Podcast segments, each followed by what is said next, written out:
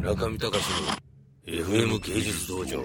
今、津田さんのフォロワーって、その当時は11万人とおっしゃってましたけど、今どれぐらいですか、はい、今17万弱ですね。すごいですうん、まあ、だから震災を機に、えー、まあ、ある意味、情報を求める人がね、うん、多分僕のことをフォローしてくれたっていうこともあると思うんですけどね。うん。ちょっとじゃあ、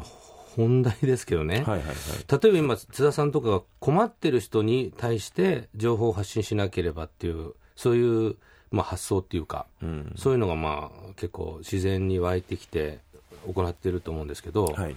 なんて言うんだろう、そういう気持ちっていうか、それって結構、例えば僕とかアメリカで暮らしてると、キリスト教的な文脈で困ってる人には手を差し伸べなければみたいな、うん、まあ、そういう社会的な通念があるんですけど、うん、日本だと意外とこうフラットな社会なんで、うん、まあ、これ、震災があるっていう意味においては、困ってる人はもう歴然といるのかもしれないですけれども、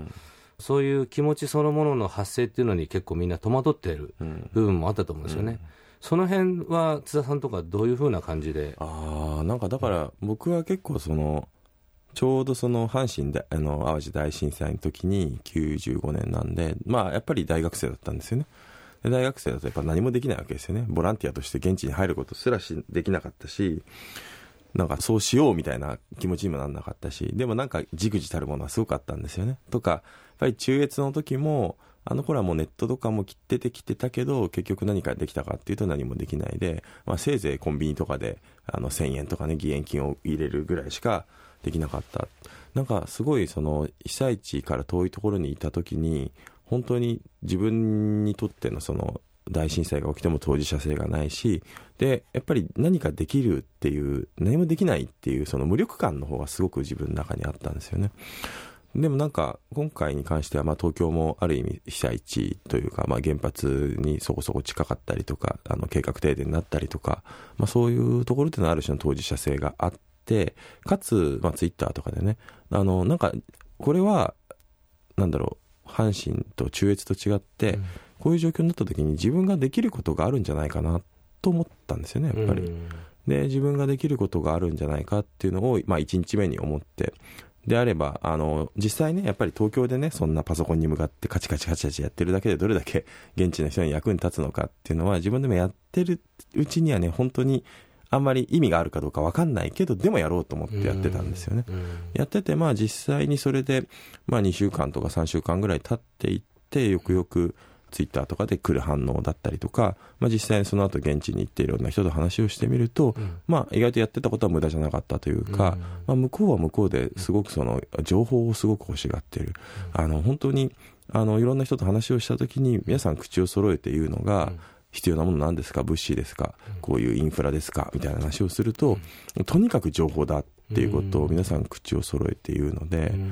だそこの情報っていうものが非常に皆さん飢えている、まあ、それはね、原発問題とかが特にそうなんですけど、うん、という時に、あ自分がやってきたことには、まあ、少なくとも多少の意味あったのかなっていう、まあ、なんかそこら辺がやっぱりなんかモチベーションなのかなって思いますね。うん、今、まあ、情報をみんながやっぱりすごく一番求めてるって話の流れで、津田さんは、まあ、メディアジャーナリストとして、はい、まあ、メディアをまあ批評的な文脈で客観的に見てたと思うんですけど、うん、まあ、今回は今の話ですと当事者ですよね。そうですね。どどういう感じでこうそのメディアそのものがこうこの1か月で、うん、そのある分断点なのか変わり目っていうかそういうのを批評的に語るとするとどういう感じで変わってたんですか、ね、まあ、だからそのいわゆるマスメディアっていうのとソーシャルメディアもしくはローカルメディアみたいな、まあ、大きなメディアとちっちゃなメディアの役割分担っていうのは、まあ、はっきりしたし、まあ、あのいろいろとあの要所要所でそれの連携なんかも進んだのかなっていうふうには思いますね。どうしてもその今回地震が起きてで津波が起きてで原発事故、まあ、非常に大きな事故が3つ重な震災が3つ重なっちゃった時に、うん、まあ、その中でも緊急度高かったのが、まあ、原発の問題で、うん。うん、まあ、どうしてもその新聞にしてもテレビにしてもマスメディアは原発を大きく取り上げざるを得ないですよね、緊急度が高ければ高いほど、でも目の前でね被災地にいる人たちで重篤な被災に遭われてる方っていうのはまあ、それどころじゃないわけですよね、生きるか死ぬかみたいな現実があるわけで、その人たちにとってはそっちを報道してくれよっていうところもある中で、でマスメディアがそういう小回りが効かないときに、まあ、ローカルのテレビ局やラジオ局、まあ、もしくはローカルの新聞っていうのが、そういう細かい、まあ、安否情報とか、給水情報、炊き出し情報、ここから病院が何何日から開きました、スーパーがどこどこでやってますとか、まあ、細かいそういう生活情報ですよね。生活情報みたいなものをローカルなメディアとかが発信するようになって、まあ、そこ、そういうまあ使い分けみたいなのがはっきりしたと。ただ問題は、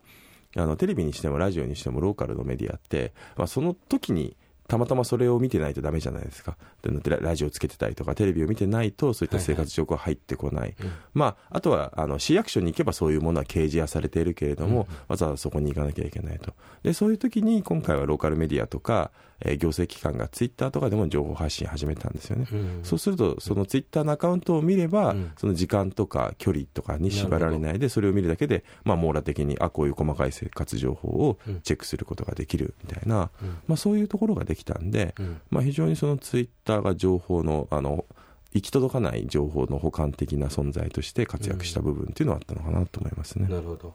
例えば、まあ、原発で放射能に関して、まあ、いろんな情報が錯綜してますけど、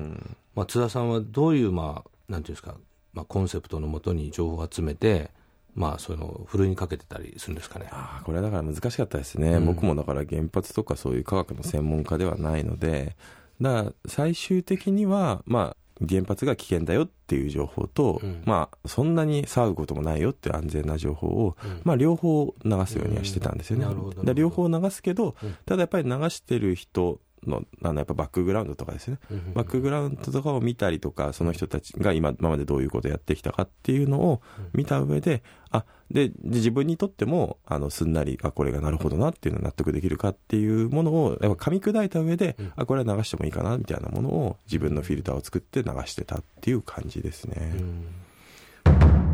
隆の FM 芸術道場。